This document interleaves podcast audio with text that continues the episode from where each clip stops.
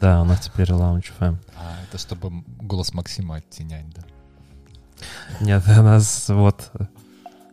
Чтобы голос Максима оттенять.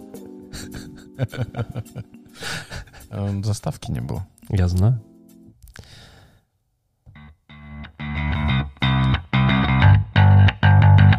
Но... А может, я хочу вторую фразу сказать Хорошо. сегодня? DevOps. Kitchen Talks. Начинаем готовить.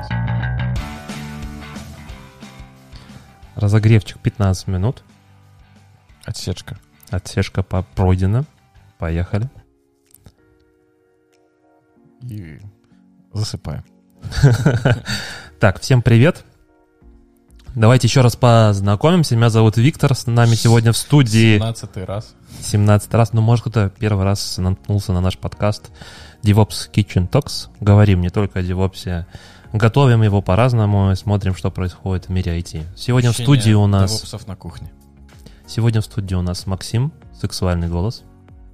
Ну, скажи что-нибудь. Привет. Отлично. И Дмитрий из Wargaming. Добрый день. А Максим- вдруг вечер уже у людей? Максим сексуальный голос и Дмитрий из Wargaming. Хорош. Кто, кто на что учился? Дима все правильно понял. А А я запомнил. ты запомнил. Сегодня у нас на повестке будет много интересных тем. А, И мне кажется, к Диме будет очень много вопросов. А, не вопрос, я готов отвечать и наброшу За в всех, да? В вашу сторону тоже. И в нашу сторону набросить. Он подготовился. Там, там есть что набросить. Хорошо.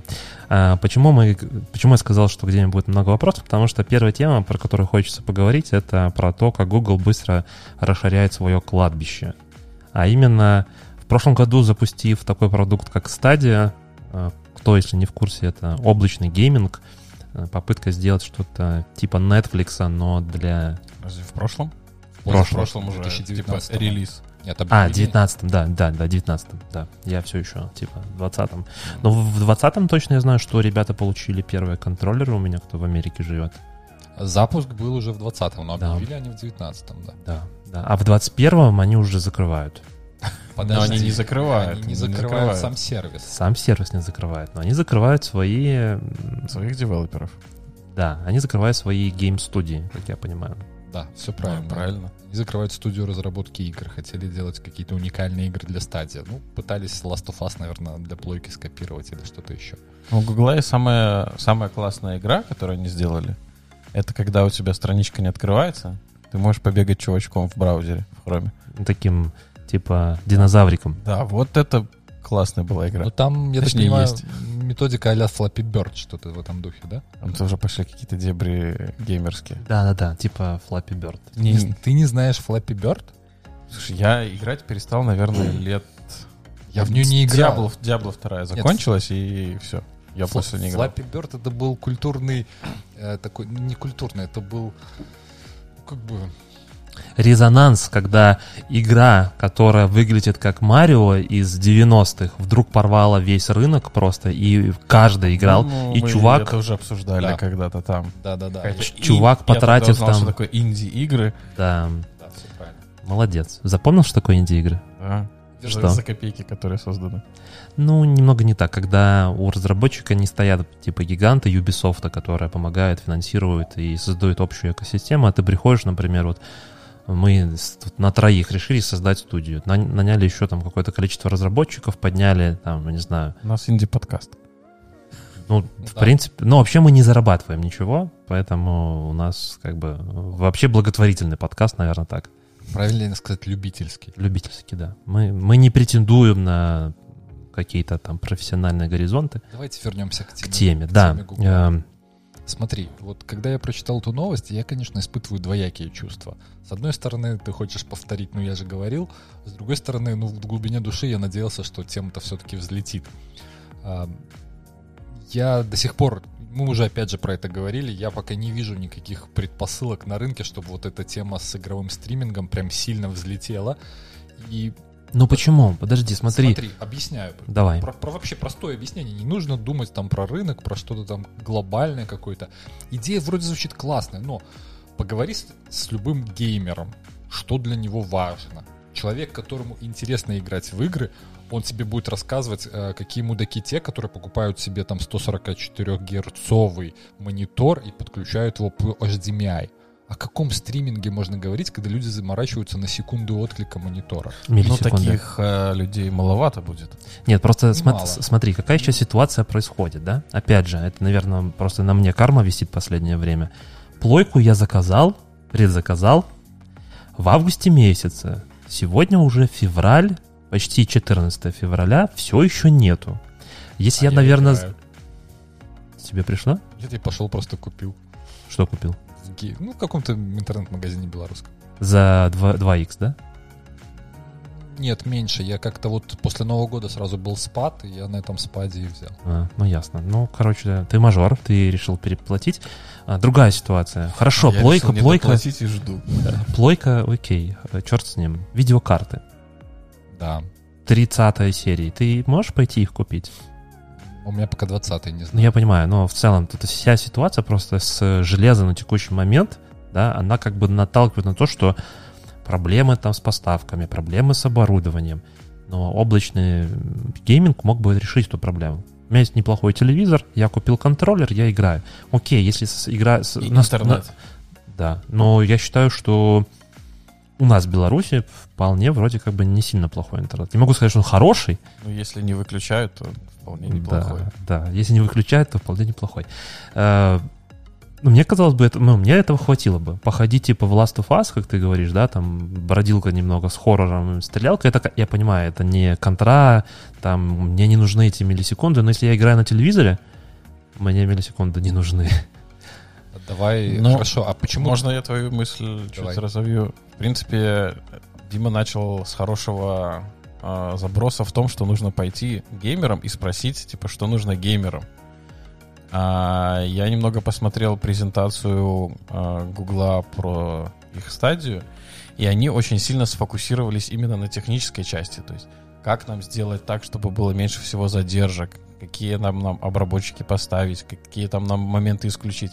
Но именно про то, как сделать так, чтобы геймерам было хорошо в плане именно играть, по-моему, про это они забыли. То есть мы сделаем хорошо там стриминговую платформу, но будет ли она хорошо использоваться для геймеров, по-моему, про это они забыли. Нет, я думаю, что основная проблема в стадии, она, пока не сделает этот шаг, э, она не взлетит. Шаг называется подписка просто за сервис. Как у Xbox, я, у меня нет Xbox, но слышу там с каждого утюга там этот э, какой-то Gold, что-то там подписка какая-то, которая дает тебе сразу большой коллекции игр, в которой они появляются и исчезают там через какое-то время. И Microsoft со своими сейчас большим набором студий приходит, и, например, там Сталкер будет, да, а, в этом пасе э, появится сразу этот э, Сталкер там на какое-то время, 2 или 3 месяца. Если бы стадия сказала, вот вы платите там, не знаю, 20 баксов в месяц, при этом вот вам набор игр, как, как в Netflix, да, там же что же, появляются фильмы, пропадают, то есть там не постоянная библиотека. Нет, но они сказали, у нас будут уникальные игры, таких, которых нигде больше нету. Но игр так и не появилось просто. То есть это, был, это было в планах, но оно не реализовалось. Не, там много чего было в планах, что ты там смотришь стрим, нажимаешь кнопочку, оказываешься в игре. Да, прямо, прямо в тот момент, где все происходит сейчас по, по сюжету. Не, ну это круто. Это Честно прям... говоря, ну я не... Звучит, да, но я не понимаю применения. Если я открываю стрим, я не хочу играть в игру. Я именно... Я часто открываю игры на Ютубе, просто потому что я не хочу тратить время я на тебе игру, дам но я пример. хочу посмотреть геймплей. Я тебе дам пример. Ты включаешь стрим, там ходит какой-то... Как, как их называют этих э, людей, которые ведут стримы? Стримеры. Стри- Видеоблогеры да, еще да, да, да, сейчас каждый второй видеоблогер. А, и он начинает там нести какой-то такой, да я вот там всех порву, ты такой, сейчас я тебе покажу, как я тебя порву. И залетаешь к нему и выносишь его. Согласен, играть на, на геймерском ЧСВ, на этом миллиард долларов просто зарабатывают. Это основной источник дохода вообще фри-то-плей. Ну да, да, да, да. Э, ну да, да, да. Много, да? Э, А- как ты считаешь, Дима, твое мнение, через сколько лет такие мы придем к тому моменту, что, ну, не нужно будет покупать железки. Да, просто, вот, и опять же, да, я подчеркну свою мысль. Сейчас а, появились новые а, консоли, да, новое поколение. Я понимаю, что это не происходит там каждый год, типа не, не как айфончики, да, там каждый год новая версия, э, немножко другое, это более большое событие.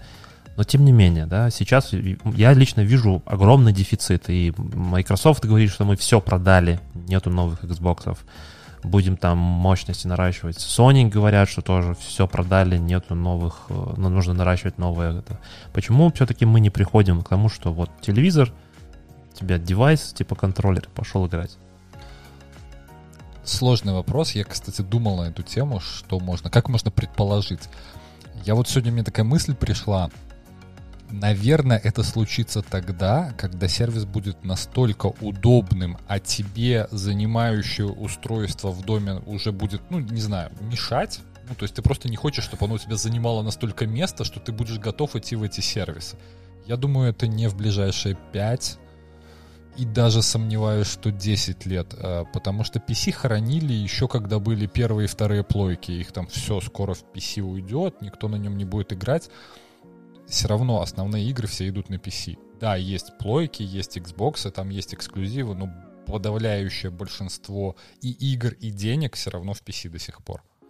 Мобилки там вот конкурируют хорошо, да, но никак не приставки. Не, ну так какая тебе разница, играешь ты на PC, на приставке в части именно управления, да, погружения в игру. На приставке ты держишь контроллер, единственное, что на PC ты чаще всего играешь на клавиатуре. Нет, Возьми это... клавиатуру к приставке. Мы вернемся к вопросу, когда ты перестанешь покупать железо, в принципе. Ну, то есть приставка это тоже железо, А-а-а. компьютер это тоже железо. Да, но для стриминга они обычно используют какой-то свой роутер. И роутер все равно тебе придется покупать. Роутер тебе выдает провайдер. Не, ну так-то тебе и телевизор Нет, роутер. Да. Кстати, да. Кстати, да. Нет, роутер я не имею в виду не тот, который у тебя к интернету подключается. А есть роутер у этих же, у... а Chromecast. Да. Типа того. А, вы имеете в виду некий девайс, который да, позволяет... Да, да, который тебе позволяет подключаться Ну, просто цена настолько несоизмерима, сколько с локальными вычислениями, ну, которые это к тому, тебе что нужно мы приобрести. все равно не откажемся от какого-то железа, оно будет. Это первое. А второе, почему Ты... вы не говорите про GeForce Now? который да, работает. Кстати, ну, из, из стриминговых сервисов-то не один. Есть GeForce, который Который даже... вроде как даже ничего. Да. Вроде даже у нас доступен. Да. Вроде даже с очень простой идеей. Абсолютно простой идеей. Так нет, так но стадия, работает, стадия работает такая. медленнее, чем стадия. Стадия не такая же. У них, в принципе, абсолютно разные. Ну, расскажи работает. мне. Мне казалось, там идея вполне максимально близкая. Ну, идея не близкая, в части даже того, что у GeForce Now используется, например, компы на Windows как э, бэкграунд, и ты просто передаешь сигнал со своего джойстика на тот удаленный компьютер, он там обрабатывается, и тебе возвращается назад сигнал. Окей, на стадии. А на стадии у них на Linux все запущено. И игры, почему они хотели, чтобы разработчики переделали, для того, чтобы они были запускались на Linux. И за счет всех манипуляций игры, ну, допустим, если ты запустишь э, стадию, да, какую-то игру, там, не знаю, что там у них есть. Не знаю, чтобы было и там, и там, да, а на стадии оно запускается в разы быстрее, чем на GeForce Now. Майнкрафт. Я не уверен, что он есть в стадии. Есть, есть еще по-моему, есть. Третий подход, напомню, прорекламирую опять стартап своего знакомого, это Дрова. Они сделали такую тему, что ты можешь свой компьютер использовать как сервер и получать за это деньги. Ну, то есть... Мощности свои Да, отдавать. то есть ты можешь как клиент выступать, а можешь как хост выступать. Если ты выступаешь как хост, ты ставишь себе приложеньку, она там подключается к твоему Steam аккаунту, анализирует, какие у тебя игры есть, и ты можешь как бы арендовать, давать в аренду свои мощности, и люди к тебе по P2P подключаются. Ну вот, ну, здесь да, GeForce Now, он же подключается к, к нескольким твоим аккаунтам в разных а, игровых платформах, где ты покупаешь игры в том же Steam, да, загружает игру у себя там на серваке, и ты как бы как тонкий клиент подключаешься к нему. А вот в идее твоего друга стартапа, а, там, ну, получается, что я подключаюсь к какому-то конкретному хосту и с ним взаимодействую. Да. Ну, то есть ты подключаешься к... Ну, я там уже не, не давался в дебри, но, по-моему, да, ты подключаешься к ну, То есть распараллелить, э, типа, нельзя? Ну, грубо говоря, у Васи стоит там 1070 какая-нибудь старенькая, да, а я хочу насладиться RTX, там, заглаживаниями и теми прочими а всякими. Ты, ты выбираешь хоста, на котором играешь. Нет, ты не сможешь там, типа, взять игру у Вася и играть на компе Пети. Нет, по-моему, так не работает у него. А, черт. Ну, это же все-таки стартап, еще не многомиллионный проект. Ребята из Гугла даже настолько запарились, а, как вот это latency, да, сократить, что они приводят пример о том, что когда ты видишь изображение на картинке и когда ты нажимаешь на кнопку, у тебя тоже есть задержка. Конечно. И эта задержка меньше, чем задержка, когда этот сигнал через их там Chromecast или какую-то приставку доходит до сервера. Но это вот возвращаемся к утверждению Google есть интернет. Э, Ну, Google все-таки это инженерная компания Да, с вот большим... они слишком заморочились на именно в- как бы технической стороне солюшена и забыли про геймерскую составляющую. Ну, м, возвращаясь к тому, что есть просто как-то направление деятельности, в которую Google не может. Вот исторически не может. Самый классический пример — это социальные сети. Сети, да, Да, и спустя втор- и время. второе, наверное, это все-таки игры. Ну вот, вот не получается у них и все, и я не думаю, что получится. Как платформа может когда-нибудь взлетит. Нет, ну они, если бы они Вообще выкупили... могли бы ну, продавать, как Apple делает, да, там какие-то подписки, которые идут сразу несколько сервисов. С учетом того, что у Google там и YouTube, и Gmail, и еще что-то, да. Ты купил, и у тебя есть и стадия, и там премиум в YouTube, с учетом того, что они говорили, ты будешь переходить по ссылочке прямо там. И там, допустим, хранение данных в их облаке там больше 15 гигабайт, которые... Нет, если бы они купили, если бы они запартнерились там, с, не знаю, с той же Sony, с, с теми же E- EA или Ubisoft там, и сказали, вот мы предлагаем вам мощности, запускайте здесь свои игры, продавайте через Ну, нас свои игры. С EA они вроде договаривались, они должны были портануть. Я тебе И с скажу, Ubisoft они договаривались. даже у нас какие-то новые проекты пилят вроде как и под стадию, я слышал. Насколько это перспективно, пока не знаю. Ну, прям, да. Я- ну, я- посмотрим. На я- самом деле, мне кажется, Ну, что это все-таки будущее. э, Я согласен. Мы постоянно спрашиваем на интервью, почему вы... э, как вы думаете, почему клиенты уходят в облака, переносят свои мощности, но почему-то, когда мы говорим про игры, то очень скептически к этому относимся. А Это как э, сегодня я просто читал не по этой теме статью, но очень похожую историю про автономные автомобили. Uber закопал в эту тему 2,5 миллиарда долларов. Все понимают, что это будущее, но когда оно настанет? То есть Uber, Uber в итоге продал это направление, потому что когда это будущее настанет, никто пока не понимает. Э, дешевле, чем 2,5 миллиарда. Не знаю, я по диагонали читал, но пример очень простой. Все понимают, что это будущее, но где-то точка во времени, когда она станет окупаться, никто не знает. Ну, так точно так же с э, VR, который вроде как вот будущее должно быть уже здесь, сегодня и сейчас, и об этом говорили там 5 лет назад, но я до сих пор не вижу, чтобы ну, на VR что-то было достойное, кроме, коня, понятное дело, кроме Half-Life, который вышел в прошлом году. По-моему, Cyberlight у них есть хорошая игра. Но на самом деле VR я вообще не вижу пока для за ним будущего. Это как 3D-телевизоры, где они? Был хайп, все ушло, и вряд ли они вернутся. Ну, вот. Только если технология кардинально не поменяется. э, Ну, я думаю, они должны поменяться уже как типа в духе Илон Маска Neuralink. Ну, то есть не надо телевизор. Окей, э, ну что, поехали дальше? Немного черного зеркала вспомнили, да? Да, да, да. Но не совсем далеко отъезжаем. Да, потому что, опять же, тема достаточно близко, мне кажется, опять же, к Диме. Тут на днях Ну как к нам? Я надеюсь, пока не к нам. э, компанию, похожую на вашу, Это Я думал, ты с другой стороны, что типа Дима принял участие в- утечке данных. Нет, давайте так, для... Мы, мне кажется, частенько таким грешим, начинаем про что говорить, и люди не понимают, в чем контекст, потому что Это нас, же интрига. у нас перед глазами есть э, новость о том, что CD Projekt Red взломали на этой неделе. Вот ты сейчас объявил, люди такие, а, это мы уже слушали, и промотали дальше вперед. В смысле, слушали, еще никто об этом не говорил. Ну, кроме, понятное дело, всего интернета, Да. но в DevOps подкастах еще про это никто не говорил, поэтому предлагаю обсудить. Где была брешь? Кто как думает? Мы еще как бы не сказали... Я бы начал бы с того, почему решили взломать CD Projekt. Потому ну, что а- не понравилось. А почему компании взламывают? Ну, вообще там все же банально, они выкуп попросили, поэтому основная цель все-таки деньги. А не показать там, ну что, не делайте так плохо игры. Ну, тогда бы они, наверное, Они просто... не написали это в записке, типа, вы сделали плохую игру, и мы вас наказали. И вот мы ваш код просто выложили бесплатно всем желающим. Нет, они попросили, там был конкретный шантаж. Был или еще идет? Был же, уже, уже ж продали. Уже сегодня вышла новость, что уже выставили на продажу, типа цена миллион. Уже шар 500 продали. Тысяч. Уже, а, а известно за сколько? Нет, неизвестно. То есть э, должен был быть аукцион, стартовая цена 1 миллион, можно Мгм. купить сразу за 7. Мгм. Но потом они написали, что мы нашли покупателя, который удовлетворил наши потребности, и мы снимаем лот. Ну, типа да. Что уже продали. Интересно. то есть цель была деньги, банально. Но при этом чуваки CD Projekt есть как сказали, минимум- мы, Как минимум 7. мы с террористами не разговариваем. Ну, все правильно, а что они еще могли сделать? Ты даже можешь заплатить, а в итоге все равно тебе ничего не Ну, дадут. их как бы действия оценили очень положительно. Написали, что типа золотое правило, как вести себя в такой ситуации. Так что они сказали, что у нас есть утечка, признали это, сказали, что мы не будем договариваться с террористами, сказали, что пользовательские данные не затронуты.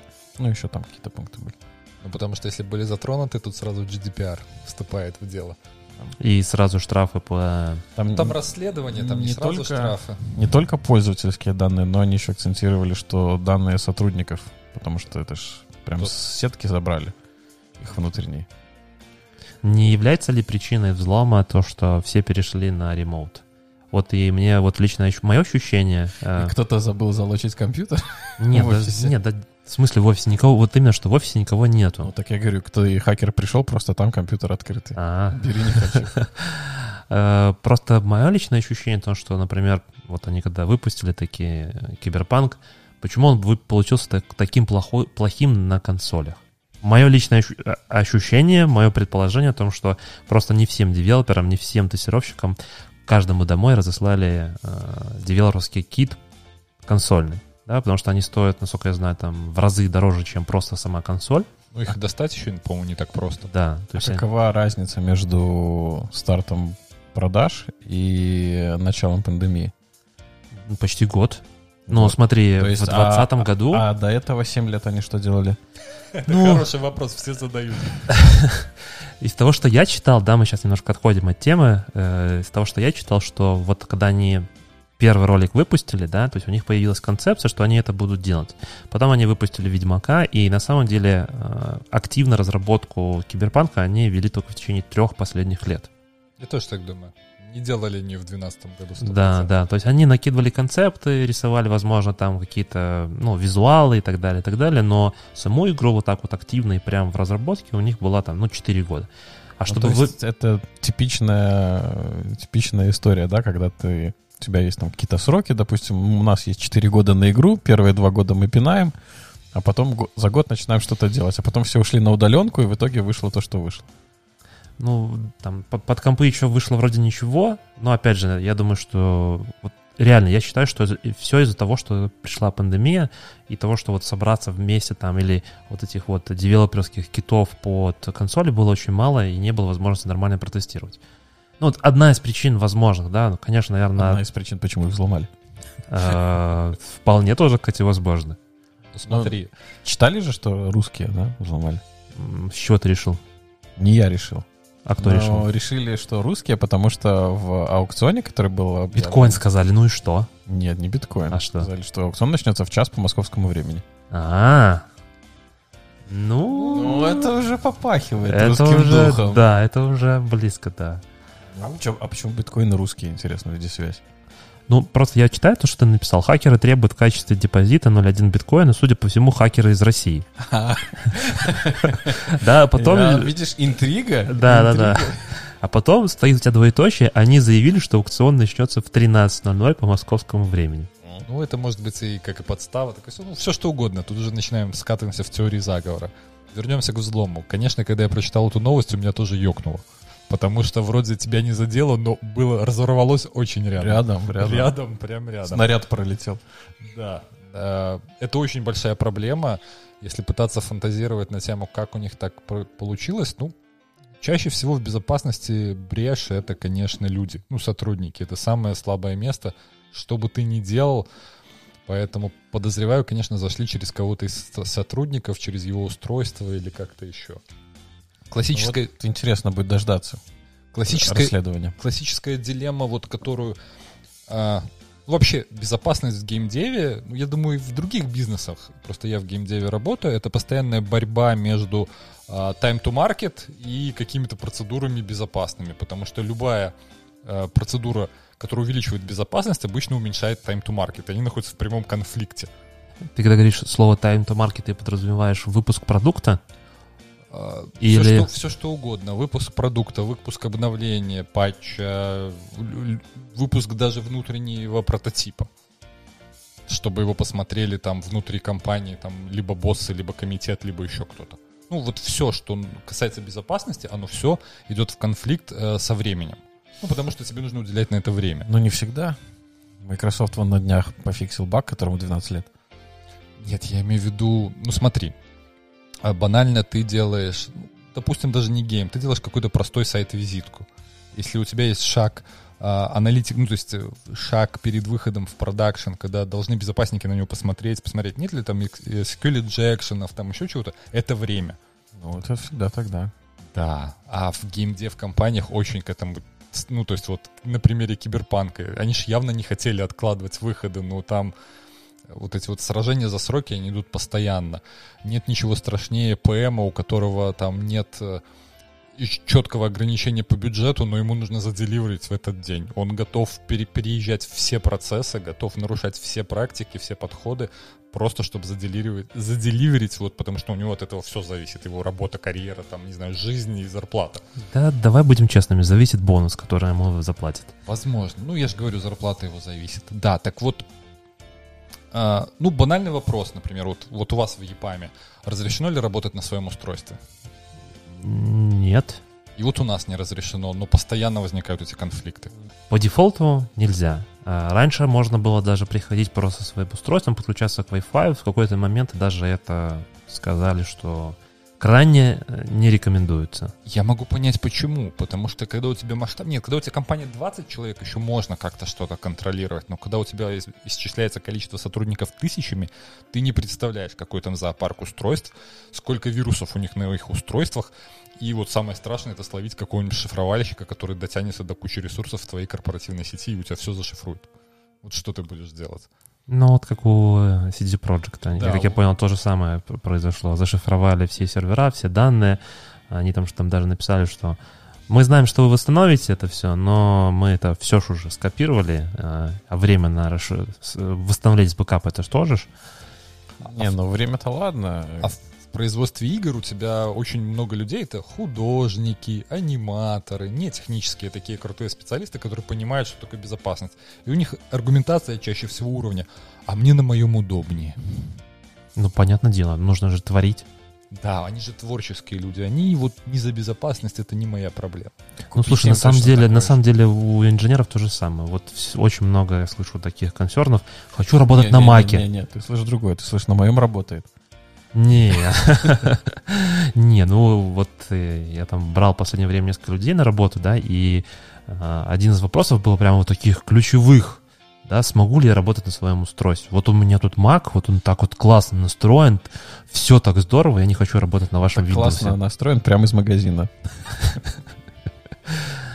True инженер, по-моему, на последней маке довольно сложно Linux поставить, поэтому явно не, не самый true инженер. Ну, я в том плане, что инженеры тоже иногда... Не, я на самом деле абсолютно ровно отношусь ко всем платформам. Я могу работать и на винде, и на маке, и на Linux. У меня никаких этих самых, потому что я стараюсь использовать в основном кроссплатформенные приложения.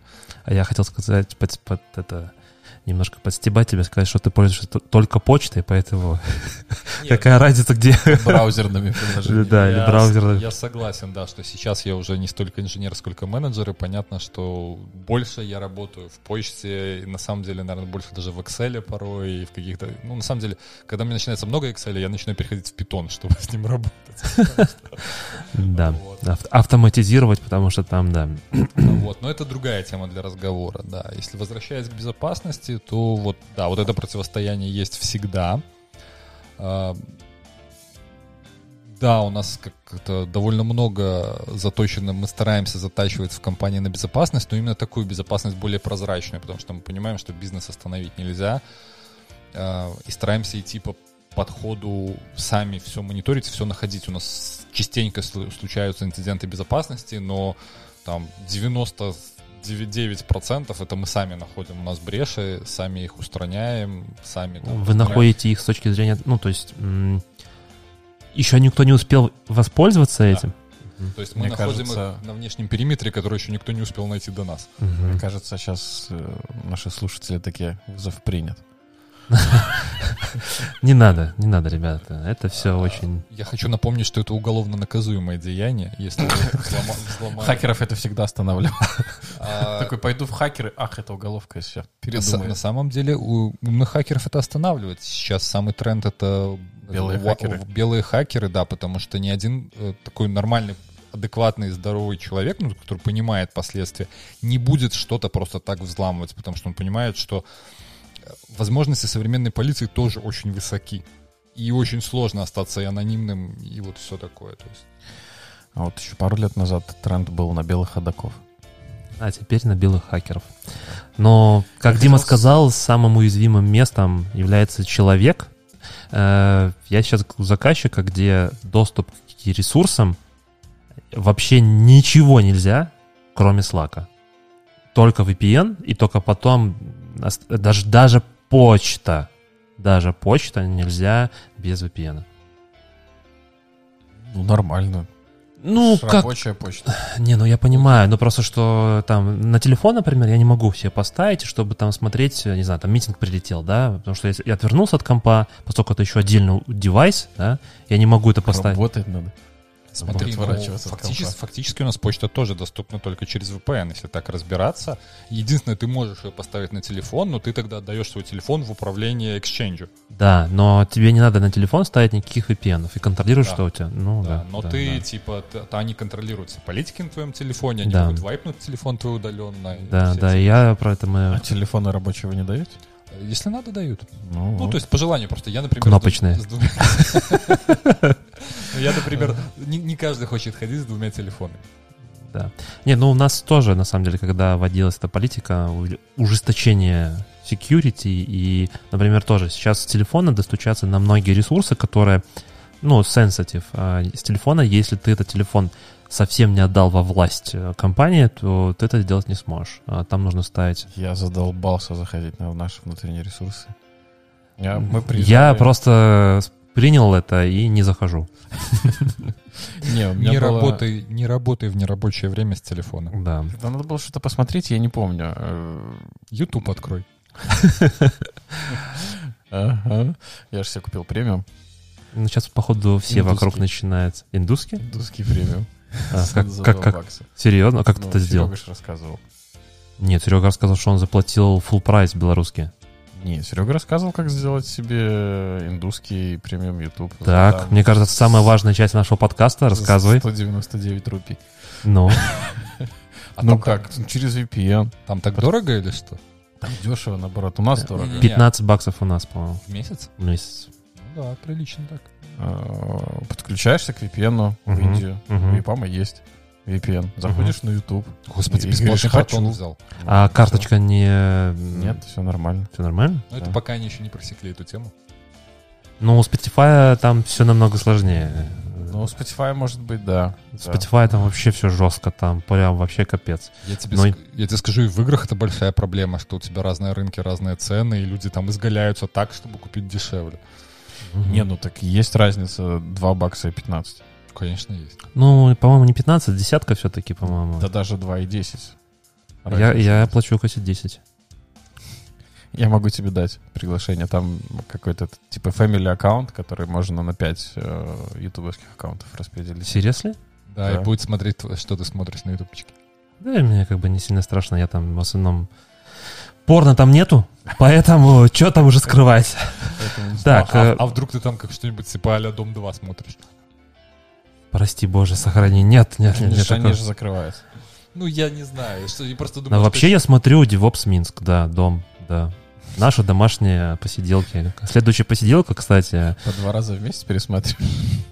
ты, кстати, видел там у Саши 500 просмотров на Terraform? Мне кажется, очень популярный доклад. Все, поехали дальше, а то мы опять скатились не туда. Э, Я делал хорошую завязочку между тем, что всегда проблема, в большинстве случаев проблема в людях, и вот замечательная новость о том, что админы в Яндексе имеют доступ к персональной почте, и один из админов продал доступ, ну, как я понимаю, продал или скомпрометировал в целом, к четырем с половиной тысячам ящиков. Там почти 5. Ну, Почти 5. почти пять тысяч ящиков. Ну, суть, суть не в том, что там все админы поголовно имеют доступ. а- Три, там только три. Да, три человека. Но в комментариях пишут, что уже лет 12 за 25 кусков российских можно было себе данные прикупить про любой ящик. Соответственно, кто-то из этих трех приторговывал 12 лет этой информации. Э, Так, 25 тысяч российских рублей. Э, 5 тысяч ящиков он продал. Это 125 миллионов. С какой там курс? Наверное, где-то в районе 70, да? Э, Делим на 70 рублей. Получаем 1 миллион 785 тысяч долларов. И, Ну, угол- и уголовная статья теперь. И, да. Ну, слушай, ну за такие деньги м, можно и за- посидеть, за да. 12 лет так, так и немного. Нет, ну работая честно, за 12 лет миллион работать можно, но сложно. Это в год 150 тысяч. Я про, про, про похожую историю слышал. Э, Мы не точно не обсуждали этого в по- подкасте. Чувак работал в Microsoft и на каких-то там этих карточках, гифт-картах э, заработал себе на дом несколько миллионов долларов в Калифорнии, на дом в Украине, потому что он из Украины, на какие-то там дорогущие машины, и все вот за счет этих их продавал, типа в Да. Microsoft бесплатно раздавали, а он... что-то там какая-то была лазейка, он нашел, что он эти карты получал бесплатно, а он их, ну, условно, продавал. Генератору кодов получил доступ, например. Ну, типа того, да. И что, его посадили? Да, его посадили. Не, на самом деле это большая проблема. У нас же тоже Ну, это это есть. да. И, и- да, и я подозреваю, раньше это меньше контролировалось в варгейминге, и такое явно было. Сейчас уже, наверное, сложнее и больше контролируется. Я вот хотел э, предложить Диме воспользоваться возможностью вещания на аудиторию и как во всех интересных и популярных Подкастах. подкастах и блогах говорят, а по ссылочке в описании вы получите там какое-нибудь улучшение на ваш танк. Подожди, ну, голды, до- у меня- голду, голду. У меня нет доступа, я не могу раздавать голду. Я, я же в техническом отделе работаю. Не, ну ты можешь с маркетингом с вами поговорить. Могу. Если- Ждем для наших подписчиков Да. голду в танках. Давайте к статье. Э, Ребята с Яндекса говорят о том, что они что-то сделают, чтобы снизить вот это влияние человеческого фактора на безопасность. Вообще, какого лешего у администраторов, пускай их даже три, есть доступ к почте людей? Скажи, у какого почтового сервиса у администраторов нет доступа к почте людей? Да. Давайте будем честны до конца. Я думаю, даже в Гугле есть. Ну, не у всех, конечно, но есть люди, у которых есть доступ. Это как к базе Рушите данных, мои- да? Рушите мою картину мира. Смотри, я тебе вот простой пример из жизни рассказываю. Приходит ко мне там полгода назад, условно, ну, человек в компании и говорит, нам нужно захостить сервис, но сервис будет содержать данные сотрудников, которые sensitive, и нужно, чтобы никто не мог получить э, к ним данные. Я крутил в голове как угодно. У меня все равно есть такие хакеры, которым пофиг. Они вот, вот, ну, то есть у тебя все равно вот, вот сделать так, чтобы вообще, ну, то есть ты можешь процессуально ограничить туда как-то доступ, что его вроде как бы не будет, но если люди захотят, они все равно смогут залезть и получить там доступ, потому что приложение все равно как-то ходит в базу данных, все равно в памяти эти данные есть, если человек может попасть на хост, он может из памяти эти данные прочитать каким-то образом.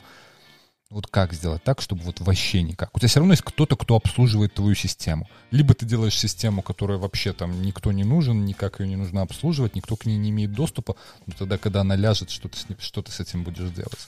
Или я тебе могу... все, еще- легла и легла. Или я тебе могу еще другой случай рассказать из моей предыдущей работы 10 лет назад. Я же работал, а, там тоже была почта. Я так понимаю, Дима специально не сказал не на слово... Белпочте ты работал. Нет, это был Тутбай Хостербай. Я думаю, сейчас уже 10 лет прошло, у них много чего поменялось, и почта уже на Яндексе. На Яндексе.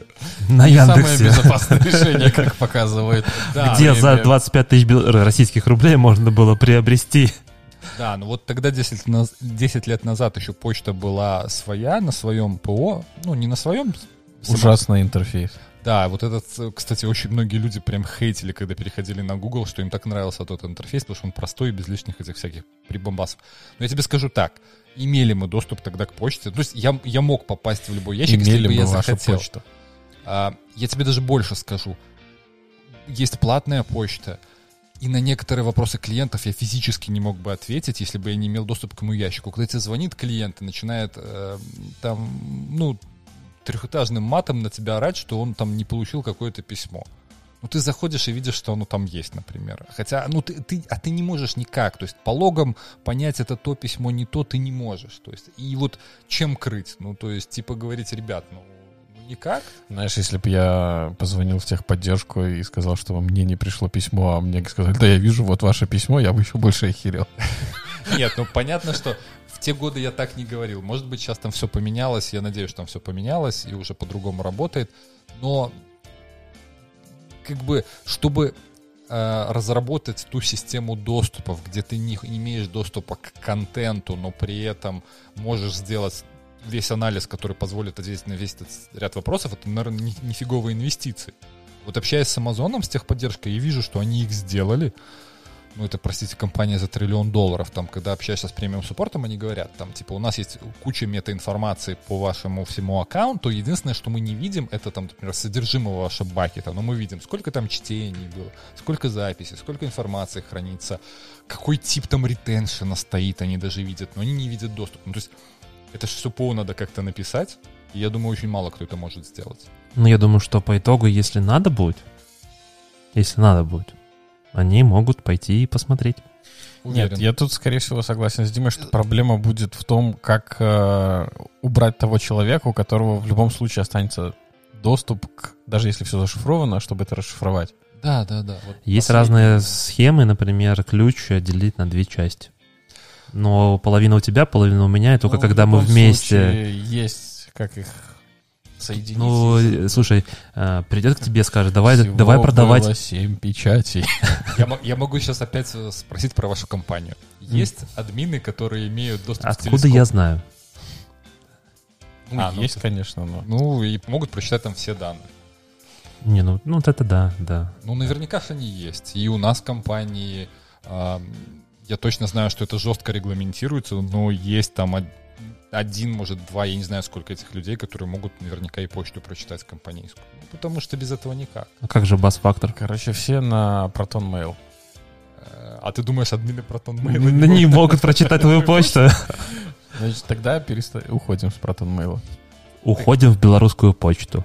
Единственный способ у тебя не прочитать, чтобы твою почту не читал, наверное, никто на сервере. Ты самому шифровать почту. Свой сервер. Да. Самому почту шифровать. Нет, поднимать свой сервер, его обслуживать, э, предоставлять уровень безопасности, шифровать и прочее. Чинить. Максим правильно сказал, ГПГ ключами еще и всю почту шифровать, но тогда у тебя нужно со всеми твоими адресатами, получателями обмен ключей произойти. Ну, я имел в виду... Ты имеешь в виду контент сам, э, самого? контент письма шифровать. Mm-hmm. Да, я имел в виду прям какой-то шифр просто применить. Там. Каждую третью букву вычитаем, добавляем там из 15 позицию алфавита. Ну, ты часто такого. говоришь про алгоритм Цезаря. А, проще тогда уже ГПГ ключами, да. Да, и просто пошариться со всеми получателями. Единственное, что когда нужно будет отправить эти ключи первый раз. Нет, так это ж, ну, делается. Тут вопрос в том, знаешь ты этих людей или нет. Ну, то есть, если ты знаешь, то с человеком публичными ключами обменялся, и все. И дальше легко. Ну что, предлагаю на этой замечательной ноте продолжать. Закончить Подожди. сегодняшний выпуск. Я бы хотел еще один. Давай. Э, у нас вот этой не было темы, но про взломы. На прошлой неделе, на самом деле, была очень интересная новость про взломы. Там, где инженер взломал 35 компаний? Да. И это гораздо интереснее, чем даже взломанный CD Project Red, в том, как он это сделал. Ты когда делаешь pip install, ты доверяешь тому, что тебе прилетело? Ты проверяешь, что тебе прилетело? Откуда у тебя прилетели пакеты? Или NPM, или GEM, все что угодно. Ну, ну Витя делает брю инсталл, наверное. Да, там все то же самое. Все то же самое. То есть человек просто подменяя пакеты на мест, там, ну, там способов много на самом деле. Ты можешь просто э, на типичные опечатки на, создать пакеты, еще на что-то и получил доступ, он там и к Microsoft получил доступ, и еще к каким-то компаниям. То есть он там в топовой компании прям попал внутрь сети из-за того, что просто размещал всякие вот такие подменные, подделанные пакеты на публичных репозитариях. Это я помню, как-то Microsoft выкупала специально все домены, которые максимально близкие, похожие по, ну, если там опечатываться, чтобы все равно попадали на Microsoft. Все так делают. Все Да. крупные компании так делают. Да. Это Да. Потому что ты там размещаешь какую-нибудь рекламку, получаешь денежки, когда с, с людей, которые Про- опечатались. Проблема не только в этом. И Скорее это, да, фишинг, в фишинге. Очень большая проблема в фишинге. что ты можешь там условно дальше продавать э, что-то, э, Да. ну, воздух за деньги. Да ты можешь просто креденшалы твоих сотрудников, э, сотрудников Microsoft собирать. Типа, а это страничка логина. И все, да. Поэтому куфар э, там тоже внимательно смотрите, куда вы переходите. Особенно если вам пишут в Вайбере или звонят с э, телефона типа там какого-то банка и так далее. Ну что, поехали дальше. Сегодня у нас много тем про безопасность, и те- следующая тема, на самом деле, мне кажется, тоже к этому относится, но не до конца. А, Грядет релиз или уже состоялся, по-моему, уже состоялся релиз э, докера 20.10. И среди основных обновлений, наверное, таких основных, самых главных обновлений, это дв- две фичи. Первое это то, что теперь докер будет поддерживать все группы версии 2. Кто-нибудь может мне рассказать, что такое вообще все группы в докере? М? Менеджеры. В докере или вообще? Или Вообще. В ядре, или в ядре. В ядре Linux. Да-да-да, хорошо, согласен, поп- поправили меня. Словили, а?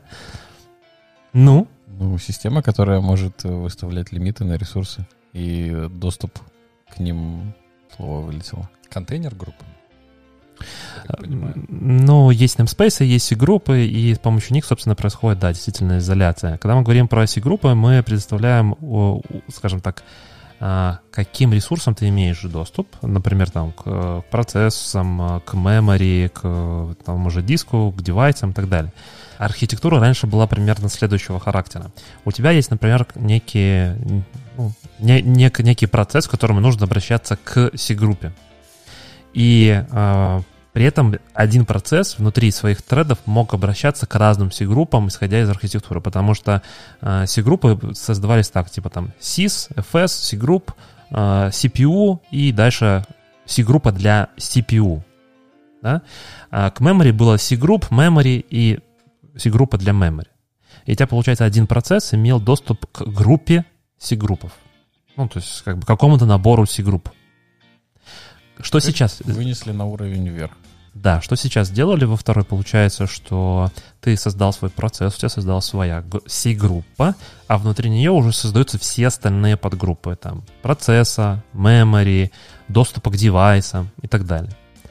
Ну, э, это приводит к тому, что, ну, как, бы, как мы понимаем, больше изоляции. А, и еще один из таких важных моментов, это то, что теперь становится все более-более, скажем так, легче поднимать rootless контейнеры. Потому что То, с чем у нас борются основные безопасники чаще всего, что Да. контейнеры с рутом это прям брешь безопасности. Да, Но rootless контейнеры — это не контейнеры с рутом. Ну, Rootless от рута кон- запущены. Rootless контейнеры теперь ты докер демонса можешь под- поднимать не от рута. Э, и- Но да, это, все понятно. Но просто то, что вот объединение вот EC групп и э, использование второй EC группы, версии второй, э, позволяет проще запустить вот такие контейнеры, которые будут rootless. Без того, что ты даже у тебя демон не будет иметь доступ э, к общей системе. Потому что у тебя будет своя группа, и внутри этой группы ты живешь, а не с разных там источников и так далее. В общем, жизнь станет лучше, жизнь станет веселее.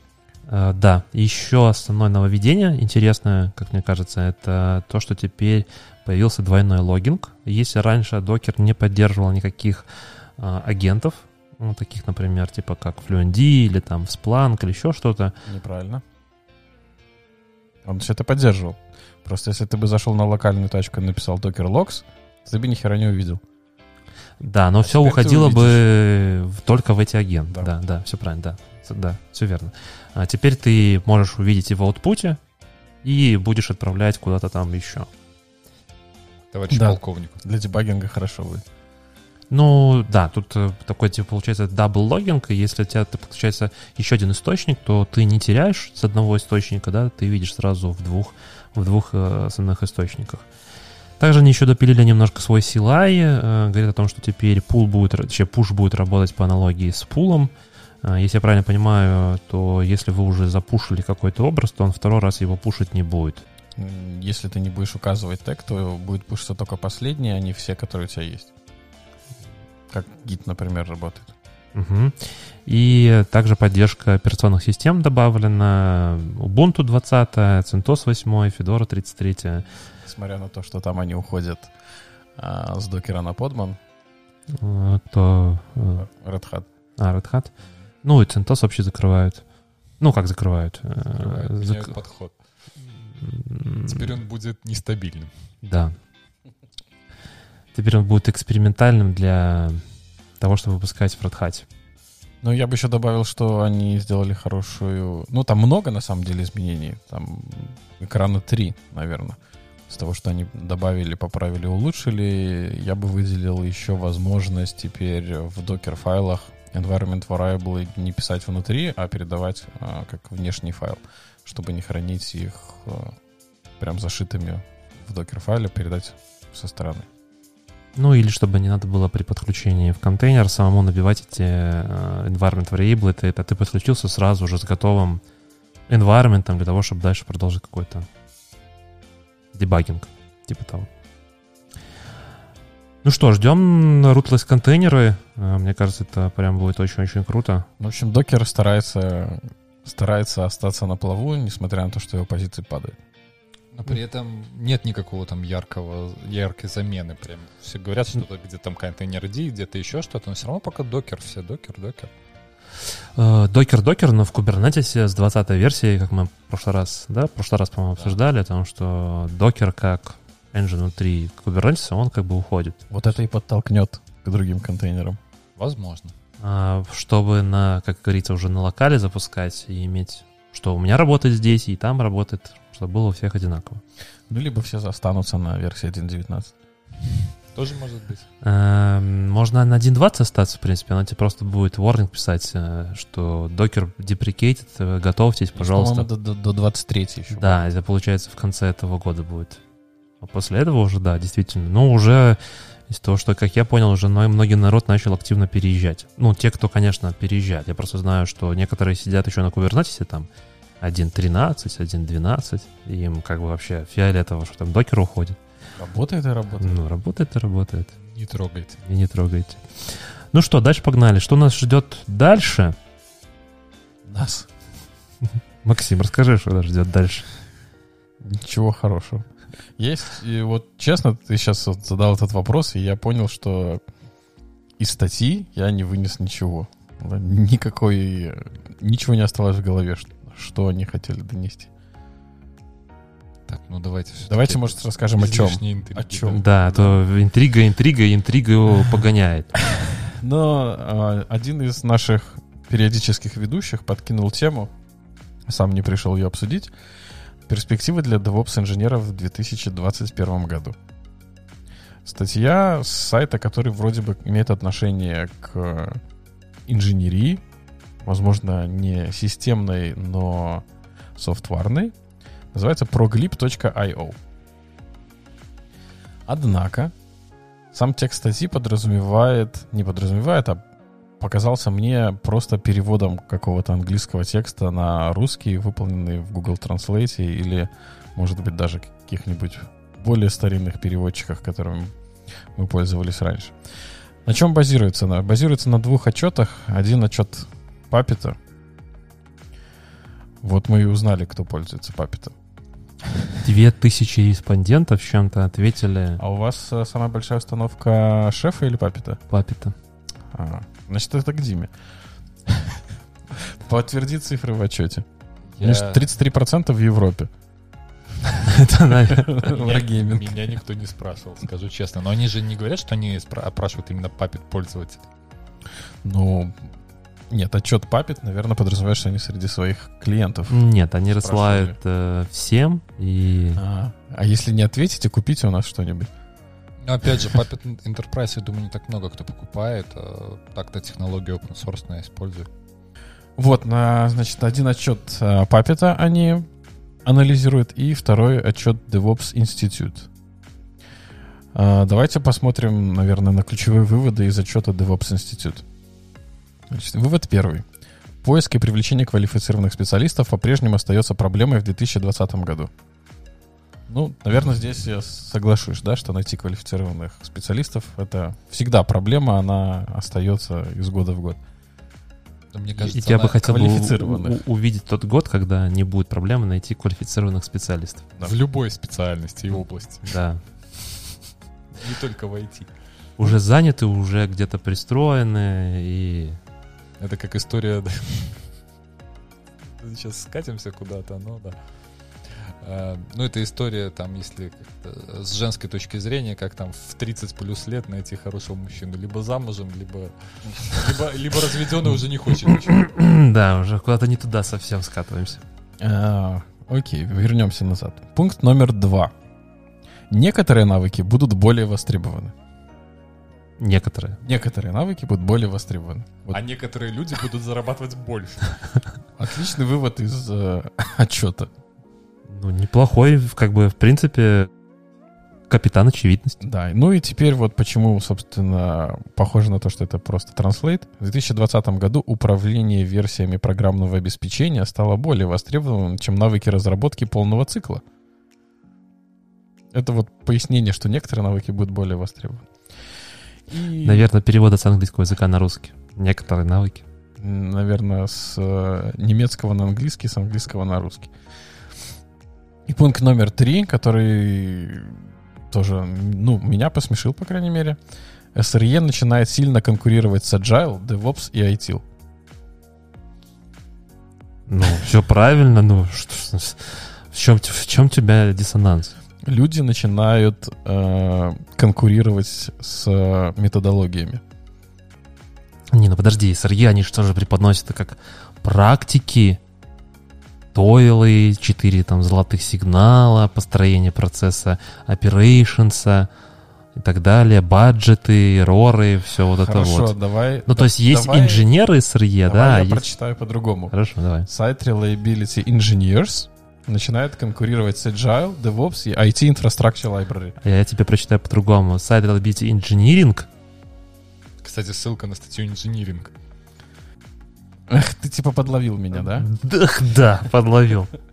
Как ты меня с докером, который в два места сразу отправляет. Гадит. Да. Ну, в общем, пишут, что SRE начинает набирать обороты. Ну, тут как бы, да, такая Да новость, все типа, тут, да ну тут ок, начинает набирать обороты. ну ок, да. Но мне кажется, IT, ITIL все больше и больше как-то отходит на второй план. Вот в этом я соглашусь. Естественно, 5 томов прочитать. Э, Они выпустили ITIL четвертой версии, и там количество томов, по-моему, сократилось в разы, если я правильно помню. А выпустили все-таки? Выпустили. Был- Было 5, стало 3. Э, По-моему, в 2019 даже выпустили. Я что-то не... По-моему, не был еще в 19 М, То есть они только все говорили вот-вот-вот-вот-вот-вот. Нет, точно уже выпустили. Я даже обсуждал с ребятами, и мне сказали, что полностью все перелопатили. Если раньше было все там, ну, скажем так, старая школа, все четко по процессам, все как бы все понятно. Сложно, но все очень, скажем так, структурировано, то в четвертом очень много типа девопса, и стало вообще ни хрена не понятно. То есть, Но- типа... А, а, и в продакшн. Да. Смотрите, я сделал запрос в Гугле. ITIL V4 Amount of Books. Мгм. И мне сразу же вот этим, Сто. знаешь, как калькулятор, да, когда ты что-то пишешь, он тебе показывает six. Six. То есть ты стало меньше значительно. Не, ну подожди, э, может быть сейчас всего книжек по ITIL четвертому есть 6. И 34 PDF файла. Ну, Тут не знаю. Пусть нам в комментариях напишут специалисты по ITIL, сколько в версии 4 книжек сейчас находится. Вот вопрос к Диме. Вы вашу поддержку продакшена по ITIL устроите? Мы используем некоторые подходы из ITIL, но нет, конечно. Все, все из ITIL не берем.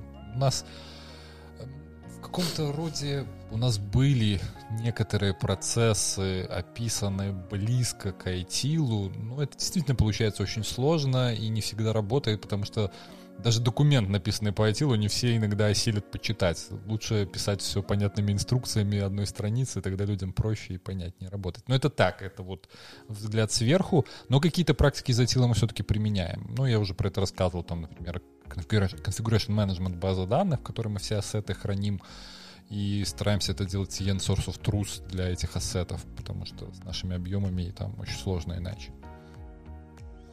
Не, ну, в целом ITIL, оно как бы и преподносит, что, что не нужно брать все как есть и имплементировать, иначе не заработает.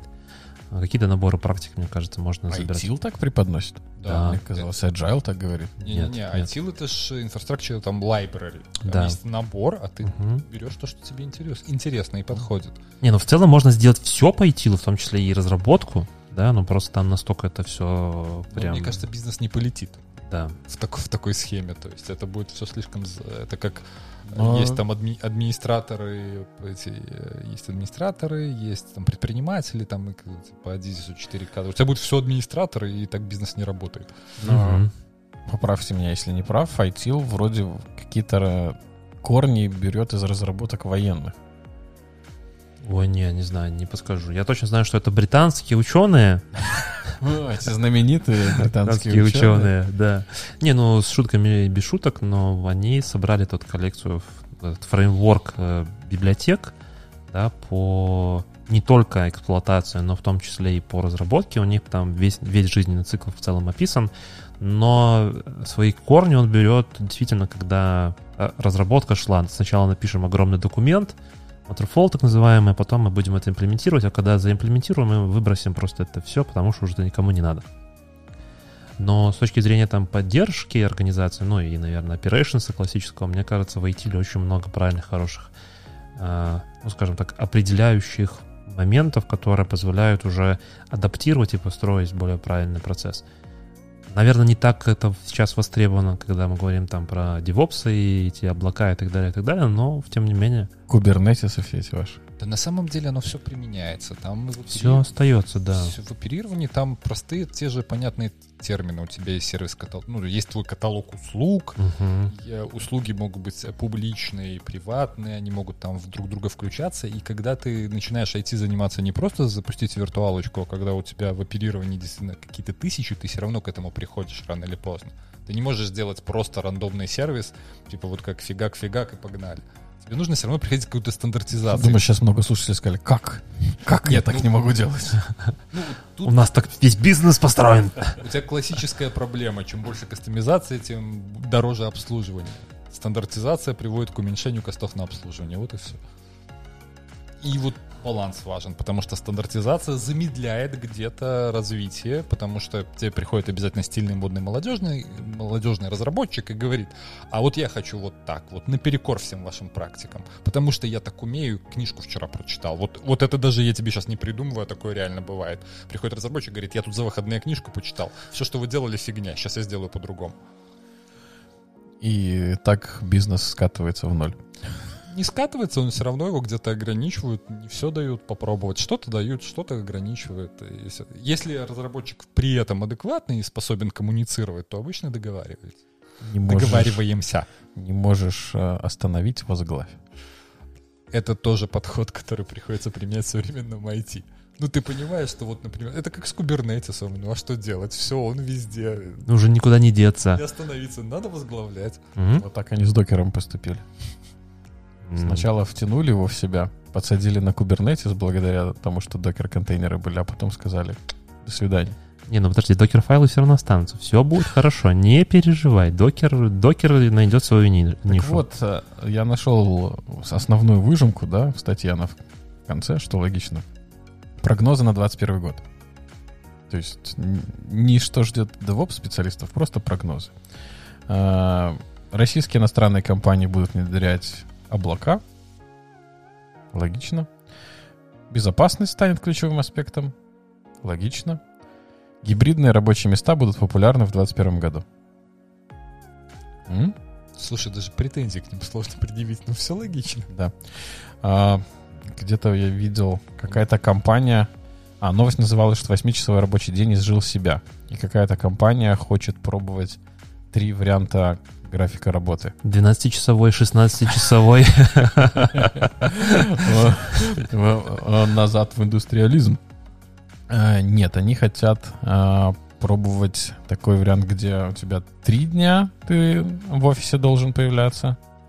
Так подожди, это в офисе или время работы? Все. Да, это же немножко А, разные вещи. Ну, у них вот э, они сказали, что вот 8 часов все равно работать не, не нужно в, дан- э, а, в, да- в современных реалиях, а, но предлагают три варианта рабочего графика. Не помню, как там связано с часами, но смысл был именно в появлении в офисе.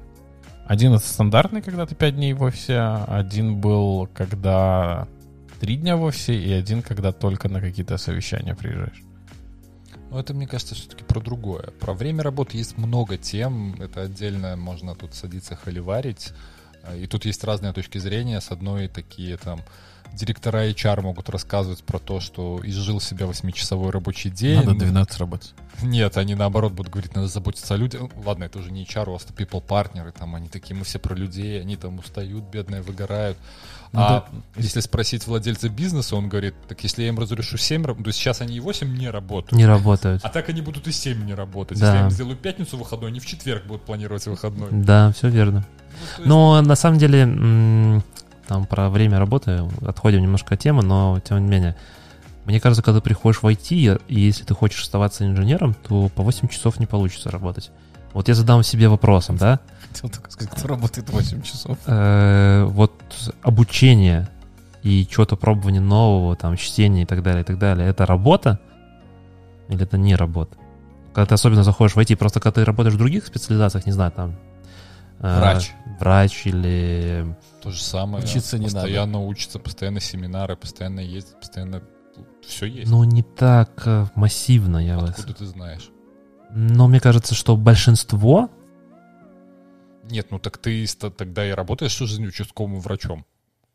Ну, давай будем честными, да, то есть э, а индустрия если... медицины, она, ну, скажем так, свою эпоху развития уже прошла пару тысяч лет тому назад. Ну вот если сравнивать... Вообще не соглашусь с тобой. Если сравнивать, например, э, скорость по... не скорость поиска, а скорость создания вакцины от коронавируса с созданием э, сайберпанка по времени, то медицина выигрывает. Э, М, мотивация. Мне кажется, вообще какие-то вещи ты просто сравнил теплое и, не знаю, мне кажется, что развитие... Твердое, вот, вот примерно вот так вот ты сейчас сравнила. Мне кажется, что развитие медицины так ускорилось за последние даже 200 лет, что какие-то, ты говоришь, там про тысячи лет а, Нет, даже, подожди, подожди, даже стоп, стоп, стоп, стоп. Я немножко, ты меня не так понял.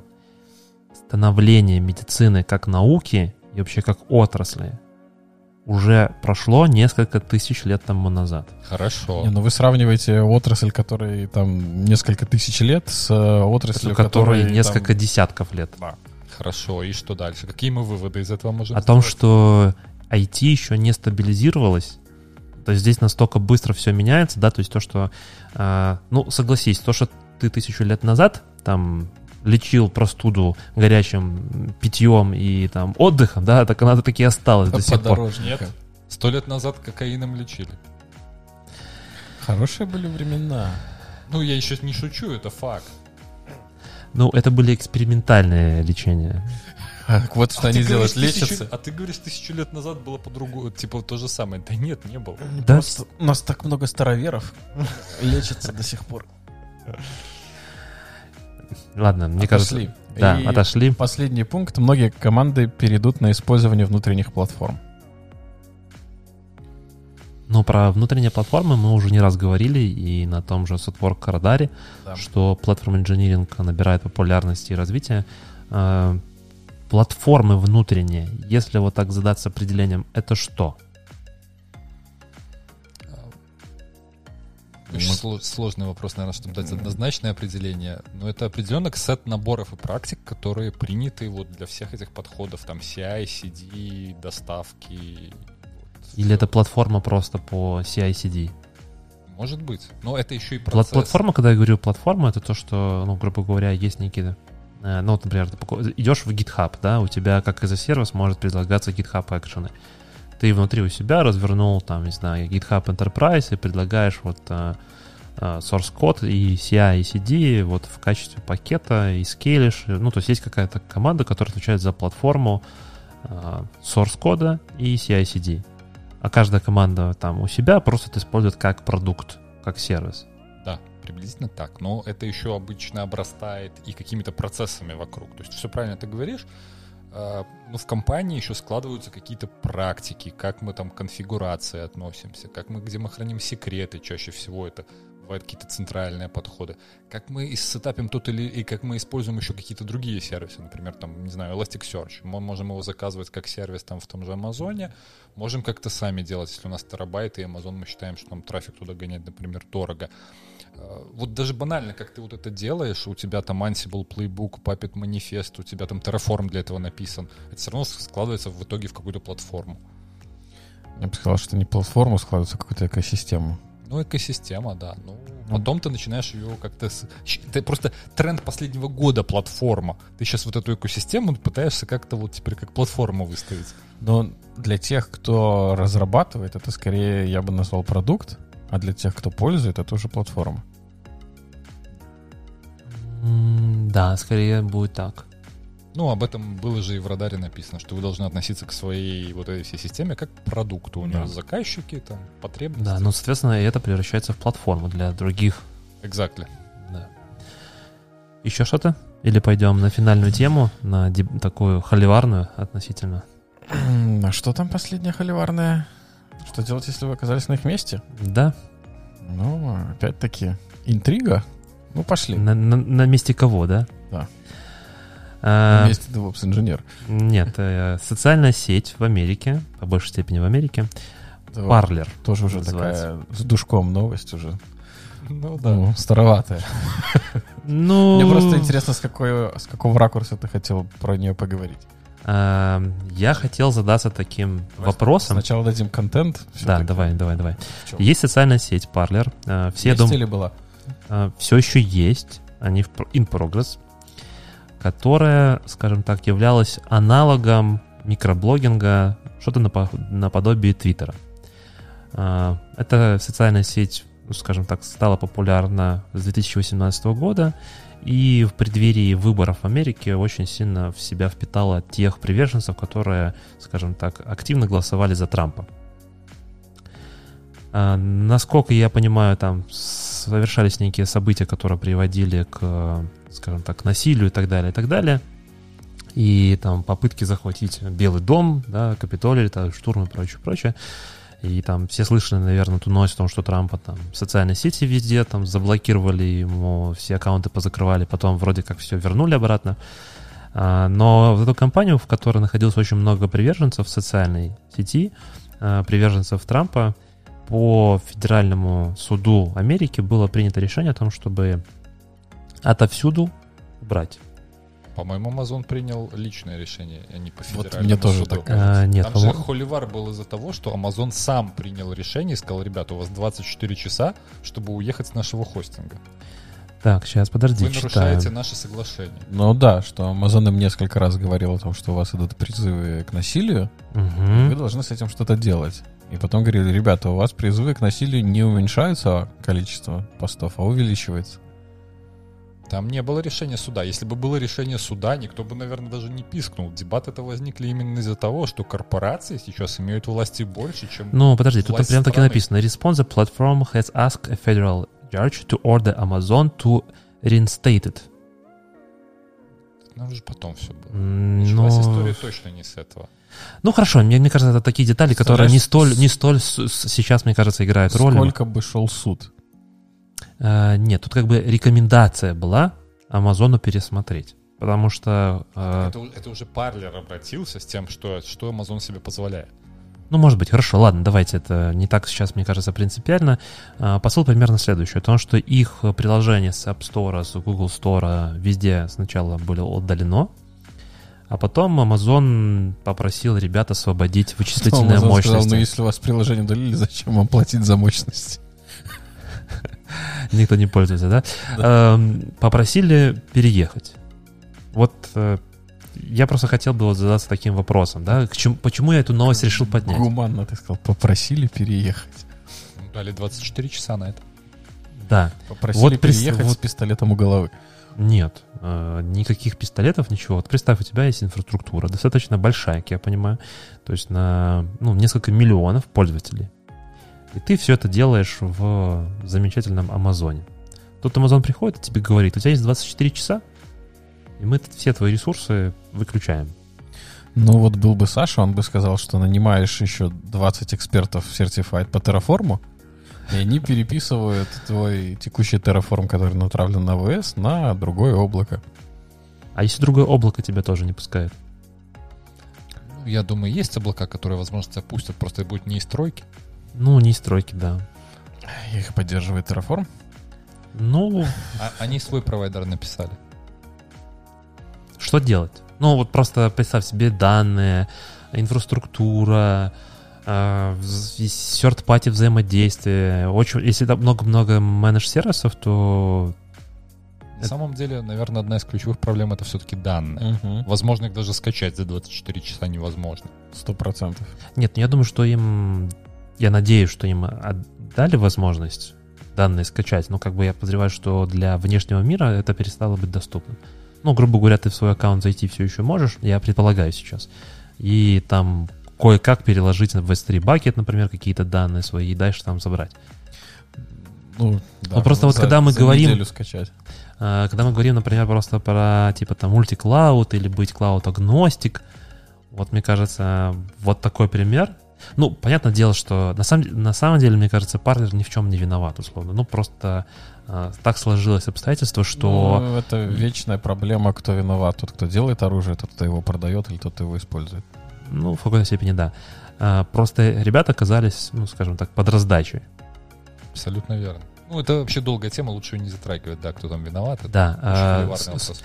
Насколько же нужно сейчас в наши дни Быть agile. Не agile, а быть агностик? Ну, про Ну, вендерлог. Вопрос про вендерлог. да, Быть agile, сначала. чтобы переместить всю свою инфраструктуру за сутки. Мне кажется, даже Netflix к такому не готов. Netflix, кстати, тоже в весь. Подожди, Да. у них же там KPI 30 секунд, но или они только, только на вейсе. То есть, если ты 30 нажал... секунд, что, перенести инфраструктуру? а, 30 секунд, если ты нажал типа кнопку play, у тебя не завелось, они тебе там что-то разворачиваются в другом дата-центре, за 30 секунд у них должно произойти это все, чтобы у тебя там заработал стрим. Ну, я так понимаю, это все в рамках э, Амазона. Не знаю, наверное. Может, может быть, у них там гетерогенно, ну, тоже, что и какие-то свои, да, но в целом я слышал, что у них очень-очень много там в Амазоне всего. Да, вероятно, я не настолько глубоко погружался, я смотрел только вот это про их KPI, там, то, что они за 30 секунд тебе твой стрим чинят. Я просто представляю, вот э, ваша э, Я- вся инфраструктура, я понимаю, что у вас очень много своих приватных дата-центров, но вот просто на секунду представь, ты жил все время там в каком-то клауде, да, или там Да. в каком-то хостинге, да, хостинг приходит и тебе говорит, ребят, 24 часа, Ну, вот сейчас при текущей инфраструктуре для нас это невыполнимая задача, ну, вообще невыполнимая задача. За 24 часа все, что могли сделать, это ну, развернуть игру без данных пользователей, наверное. успели бы? Не, просто этот, статическую страничку одну написать. Что у нас технические работы. Кстати, Parler так и сделали. Но они все еще в прогрессе миграции, ищут э, вендоров, как я понимаю, и в целом... Ну, то есть э, купить свое железо — это полгода. Пойти в какой-то дата-центр арендовать, да, это можно быстро, но как быстро ты это все развернешь? Когда у тебя... Хетцнер. Что? Хессе? Хетцнер. Э, Но это же э, Германия. Что? Есть какие-то Ну, санкции? высокие пинги там. Ну, кроме своего дата-центра, надежнее, наверное, в этом плане, да, что тебе никто не придет и не скажет, закрывайтесь, нету. Хотя и тебе и так могут как-нибудь обрубить со стороны, если Кстати, и, дата- захотят. и дата-центр тебе, наверное, точно так же может что-то Да, прийти сказать, что типа... Нет, я имею в виду, если свой. То есть железо твое, да, Тебе- то есть тебе- никто не скажет, удаляй со своего А, железа. то есть ты хочешь построить свой tier-4 дата-центр Да, сначала, да, да? да. Но я говорю про то, что надежнее, чем это, наверное, в контексте, чтобы кто-то пришел тебе и сказал, что, чувак, переезжай. Ну, даже, даже предположим, что тебе просто приходят и говорят с Амазона, выезжай, пожалуйста, а есть там, не знаю, в Google. Да, насколько это будет вот э, реалистичная задача. Ну, это насколько должны быть все процессы построены. Фейловер recovery, который ты так, пух, и у тебя уехало. Не, смотри, наверное, это, Google. кстати, вот вопрос вам, как э, к людям, работающим с разными архитектурами. Вы там посмотрели разных клиентов, видели разные э, инфраструктуры. Видели ли вы хотя бы одну инфраструктуру, которая была близка к тому, чтобы сделать это успешно за 24 часа? Нет. Нет. Ну, у меня просто я работаю с одной, поэтому я точно сказал, что нет. Невозможно. Не, ну как бы зависит от проекта. То есть, если проект Нет, большой, то нет, если проект маленький, то Не, ну да. смотри, э, Нет, ну мы Да- не да- говорим про веб-сайт, там, Да. как сейчас, как сейчас, э, многие белорусские веб-сайты переезжают с хостинга на хостинг в течение быстрее. Переезжает в облако. Ну да, как бы давай будем реализовать. Во-первых, во-первых, я же говорю еще раз, это социальная сеть на несколько миллионов человек. Я думаю, можно предположить... Я работал в проекте, где у нас тоже была а что-то social networking, тоже на несколько миллионов человек.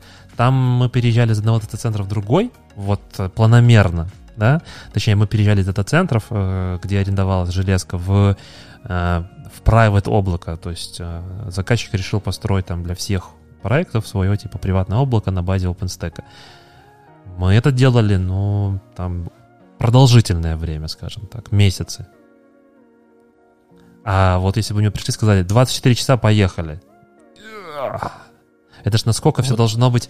Э, вот это хаос инжиниринг, да? Да. Вот это обезьяна. Тут уже не Кинг-Конг, тут я не знаю. Вот этот э, Кинг-Конг, который там... Кинг-Конг и Годзилла. Да-да-да, да, да. Ну, мне кажется, это было бы прям мега-супер челлендж. Просто я прекрасно понимаю о том, что мало кто делает развертывание с нуля совсем. Ну, то есть... Э... Инфраструктура есть, да. да. Ну, вот я тебе скажу, стандартный наш процесс, если мы там что-то новое разворачиваем, вот если не, мы можем сделать быстрее, сразу скажу, но обычно это занимает месяц. То есть если вообще новый дата-центр, новый абсолютно все, то мы берем две недели на сетап базовой инфраструктуры, что мы можем там вот это все управлять сетями, там построить процесс сетапа, что у тебя ось накатывается, как тебе надо на все твои ресурсы. И потом две недели еще на разворачивание сервисов мы берем. Но вот. это Типа, можем сделать за две недели, если там ускоримся, и, наверное, там, типа, ну, за неделю, если и прям если не спать, не есть. Восьмичасовой рабочий день уже не в тренде. Не в тренде, да. А Если бы вся инфраструктура была в Кубернетисе, э, перенести, ну, я не знаю, там, наверное, не один кластер у них, ну, допустим, давай, допустим, один. Ну, подожди, это вопрос а, в сториджах, опять же, да, то есть это же все-таки stateful здесь приложение. Я понимаю, можно в Kubernetes и stateful разворачивать, но все равно под капотом у тебя должна быть некая хранилка. Что ты используешь в качестве оттача дисков неких? Ну, некого сториджа.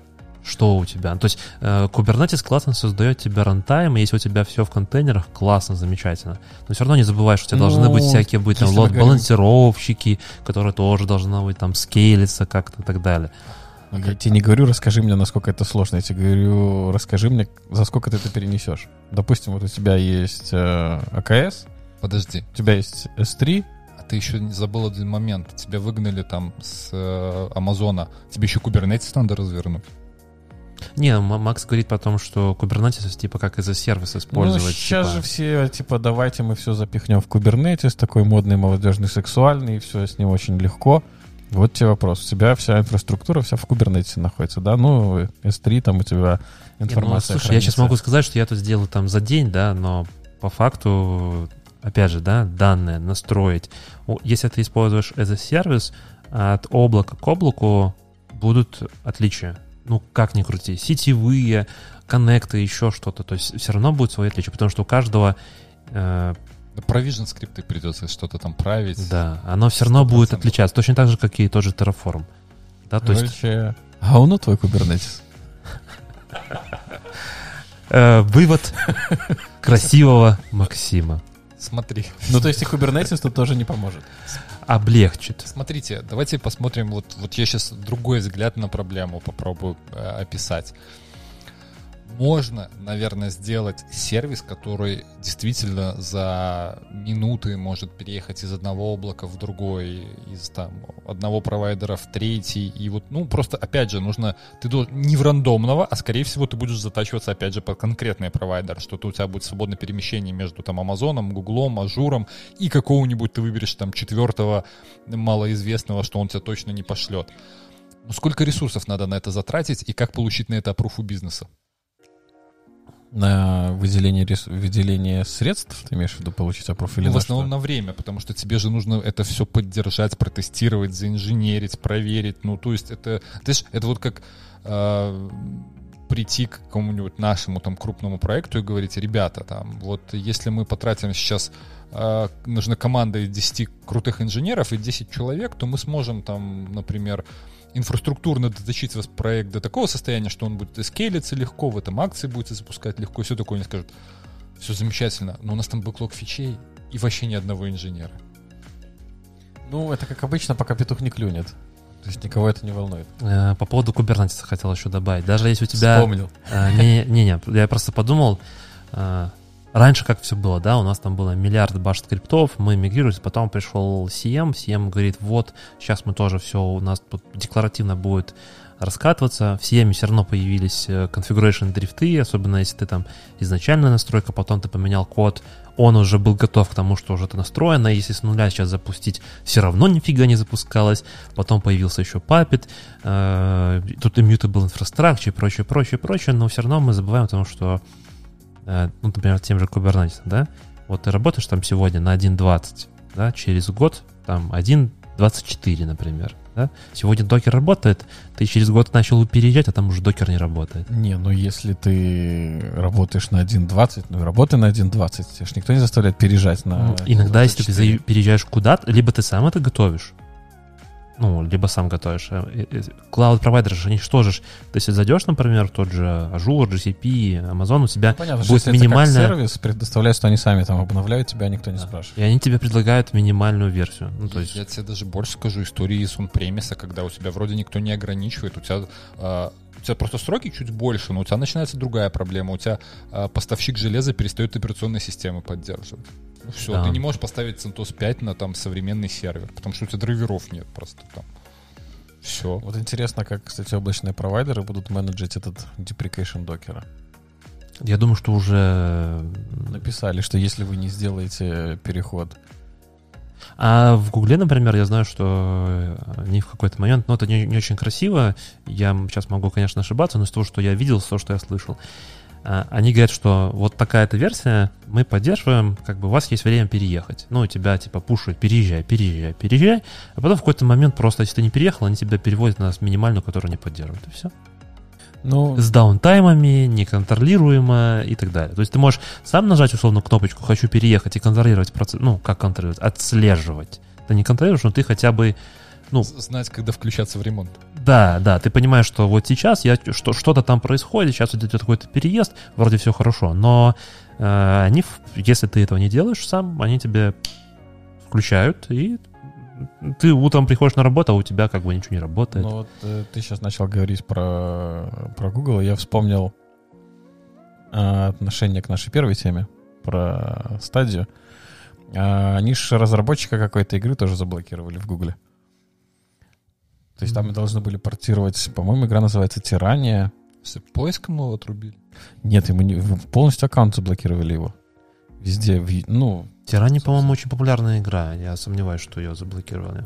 заблокировали разработчика. Разработчика. Да, и тогда компания сказала, что мы не будем портировать. То есть они писали, ну, сложно, конечно, написать в саппорт, когда тебя заблокировали твой аккаунт, но они пытались как-то с саппортом связаться, а никакого ответа не было. Тут- Ну, слушай, как бы э, на рынке IT, ну и в целом, да, вот в этой индустрии существуют четкие монополисты. Есть Apple, да, я так и не знаю, чем за- завершилась эта история с Fortnite, не знаю, Дим, ты в курсе, не в курсе? Нет, не в курсе. Ну, было о том, что э, они там, опять же, Epic Games типа задешевывать, да, мы не хотим платить там А, ну они хотели со всех маркетов там, там съехать, типа, да? Не, платить? они не хотели платить столько денег, сколько это, Apple требовала, что-то такое. Потом Apple сказала, окей, до свидания. И потом айфоны продавались с установленным Fortnite там в 3-4 раза дороже, чем они стоят, условно, там на рынке. Потому что, ну, больше Fortnite поставить было невозможно никак. Вот. Чем там закончилась сейчас история, не знаю, вер- вернули ли их, договорились, они не договорились, но в целом-то у тебя есть, ну, вот, девайс конкретно, да, iPhone. И есть Apple, которая диктует свои правила, да, и те же конфликты, которые сейчас происходят, например, с э, тем же Фейсбуком, э, Apple заставляет показывать сообщение о том, что мы ваши данные там будем передавать туда-сюда, вот это все. Так это же то же самое, что и с Parallels.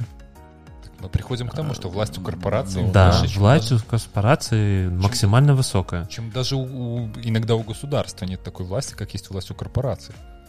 Потому что если ты не ну, усло- ус- условно не склоняешься под их, я понимаю, что Epic Games там Щас. еще может сопротивляться, но вот, например, вот Parler, да, я не знаю, насколько там у них прибыльный бизнес, но я просто думаю, что вот если на территории Америки у них все везде закрыто, и искать новые рынки, сколько это денег займет, сколько аудитории уйдет и как быстро они смогут вернуться, ну, я бы посидел бы, посчитал бы, а может дешевле просто... Продаться Твиттер. Смотрите, ну это, это Ну. опять же, опять же очень большая тема. Можно Давай. одна ремарка к теме, то, что у корпораций больше влияния, чем у государств. Тут же мы сейчас вспоминаем, как э, люди с Reddit наклонили корпорации. Это красиво. Не наклонили корпорации, наклонили рынок. Наклонили Ну, других и людей. корпорации тоже наклонились вслед за рынком. М. Некоторые. Не все, но некоторые. Ты, не про- ты про какие корпорации сейчас говоришь? Ну, про этих капиталистов. фонды, на которые да. на понижение там и играли. А, не, ну это просто люди, которые играли на понижение. Опять же, мы сейчас начинаем вот обсуждать Ладно, тему, мы которую да, мы не объявили, Да, и да, люди да, ее не да. знают. Может быть, В смысле? Не, мы все про парлер, как бы. Что делать, если ты парлер? Вот Так такая тема. вот, давай подойдем к тому, как, как нужно приготовить инфраструктуру, чтобы ты в крайнем случае, когда у тебя 24 часа, мог ее мигрировать. Какие у тебя должны быть, на что обращать внимание, какие компоненты должны быть. Я бы сказал бы однозначно, что вся инфраструктура должна быть immutable.